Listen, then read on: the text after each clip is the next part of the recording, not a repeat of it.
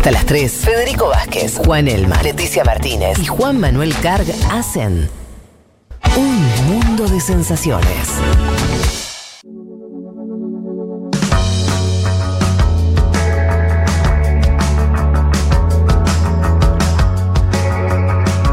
Les habíamos dicho ya el domingo anterior que queríamos conversar con protagonistas de la realidad política ecuatoriana después de todo el proceso electoral, eh, que tuvo dos vueltas, que tuvo muchas este, sorpresas, candidatos eh, como Jacu Pérez, que, que no estaba por ahí en, eh, muy en cuenta y de pronto aparecía ahí peleando por entrar al balotaje, finalmente que no entra. Eh, parecía que las fichas ganadoras estaban del lado del candidato correísta Arauz y finalmente eh, los ecuatorianos decidieron otra cosa. En fin, todo un escenario movido. Para eso queríamos hablar con protagonistas y en ese sentido estamos ya en comunicación con Homero Castañer. Él es asambleísta por el partido Creo en Ecuador partido que ganó las elecciones, o sea, eh, vamos a hablar con eh, una de las espadas, por lo menos así lo decimos en Argentina, eh, más importante que cuenta con el presidente electo Lazo. ¿Qué tal, Homero Castañer? Te saluda Federico Vázquez desde Buenos Aires. Un gusto, un saludo, saludarte a ti, a todos los hermanos argentinos, un gusto compartir este diálogo y conectarnos vía telefónica. Bueno, muchísimas gracias por, por el tiempo, eh, Castanier. Eh, arranquemos rápidamente, metámonos de lleno eh, para, para que le pueda contar a nuestra audiencia, básicamente, por qué cree usted que, dado, yo lo decía muy rápido, lo hemos tratado en otros programas igual anteriormente, con mucho más en detalle, cómo fue el proceso electoral ecuatoriano, pero eh, seguramente vamos a estar de acuerdo que eh, tuvo muchas idas y venidas, los escenarios cambiaron rápidamente y finalmente Guillermo Lazo eh, termina ganando las elecciones. Si usted tuviera que contarnos cuál cree que es la razón fundamental de ese triunfo, ¿qué diría que fue? Bueno, pienso yo que nunca se ha dado en el Ecuador una elección donde ha habido 16 candidatos presidenciales mm. en primera vuelta electoral y para la segunda vuelta electoral, Guillermo Lazo tuvo una estrategia fundamental. Demostrar que eh, de esos 16 planes de gobierno que se presentaron en primera vuelta, en su gran mayoría en las propuestas se coincidía. Es decir, los ecuatorianos, ¿quién puede estar en contra de que se genere empleo, que se mejore la salud, la educación, la seguridad ciudadana? Y él se dedicó a tener encuentros de consenso con otros líderes políticos, con ciudadanos, ¿sí?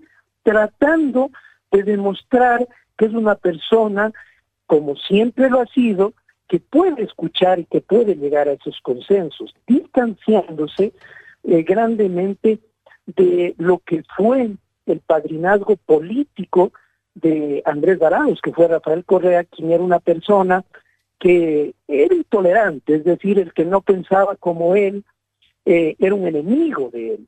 Entonces, para mí eso fue lo fundamental que le hizo que suceda este, esta hazaña, porque es una hazaña histórica, después de haber sacado el 20% en primera vuelta, sí, contra Arauz, que sacó el 32%, terminarle ganando con el 54%, es decir, remontada, una remontada eh, histórica, para mí lo fundamental fue demostrar que se puede generar este diálogo y este consenso entre ecuatorianos. Eh, Castañer, em, repito, estamos hablando con eh, em, asambleísta, lo que nosotros diríamos diputado, eh, de la fuerza de Guillermo Lazo, el ya electo presidente de Ecuador.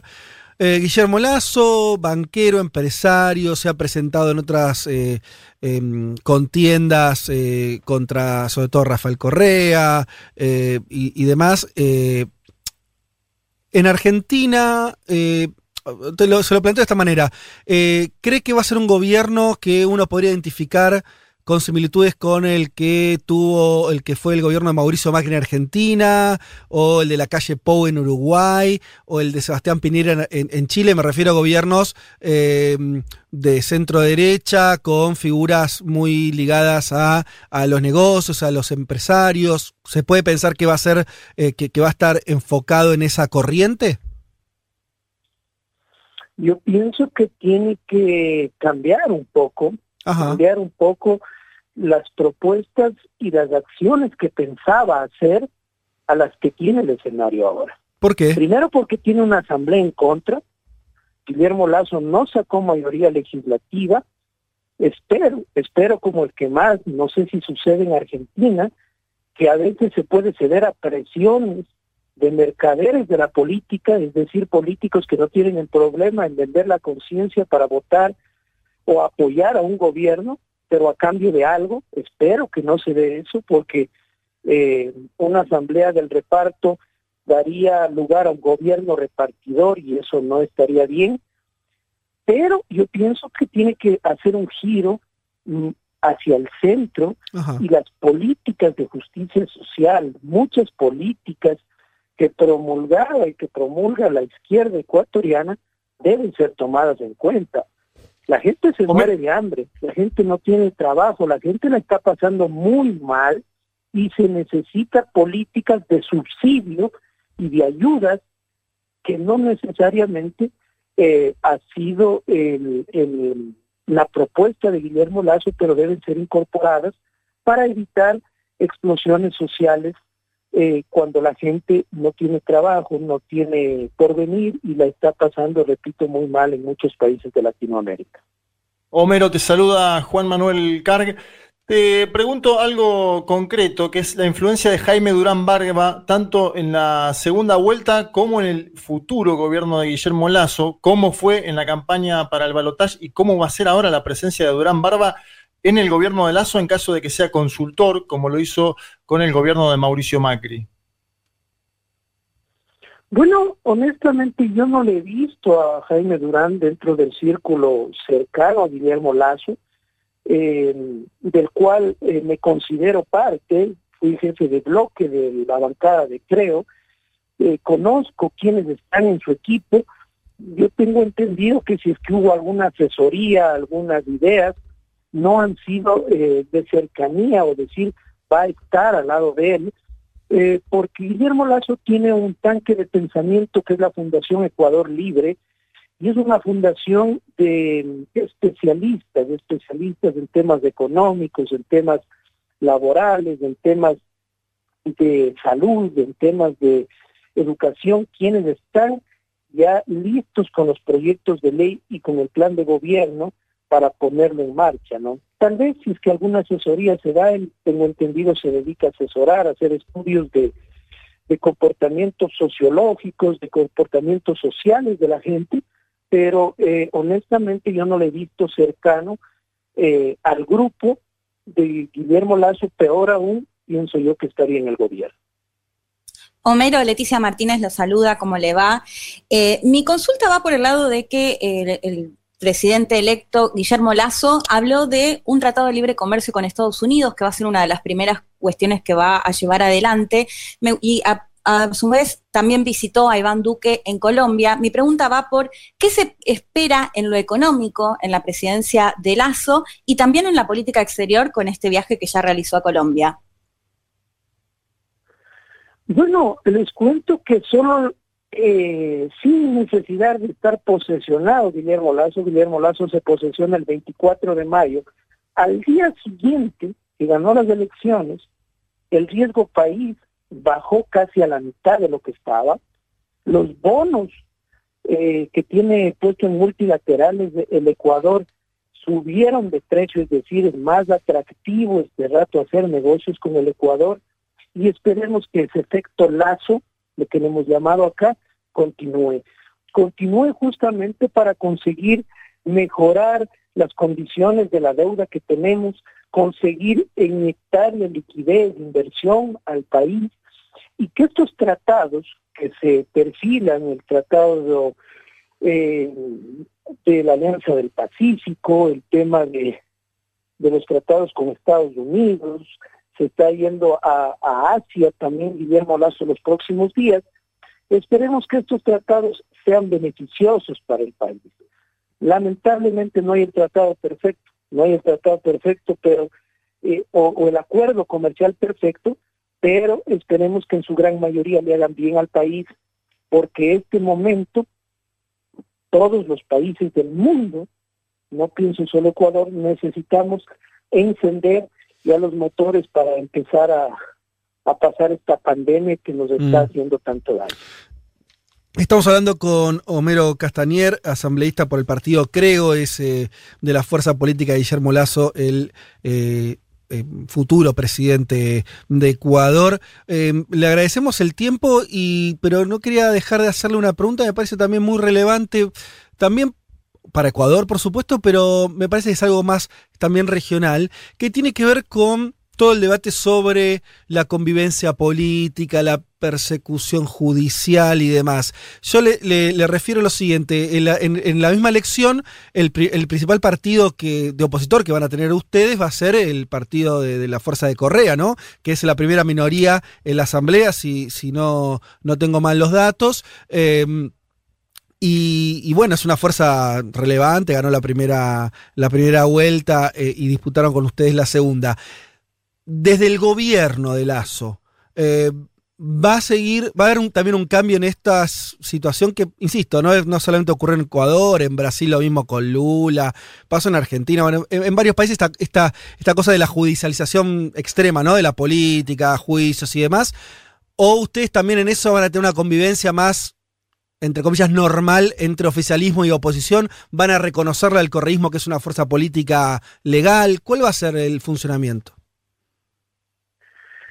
Bueno, es, eh, es una de las elecciones que a los tiempos en el país no se quema una llanta, no hay una bomba lacrimógena, no mm. hay protestantes afuera del Consejo Electoral.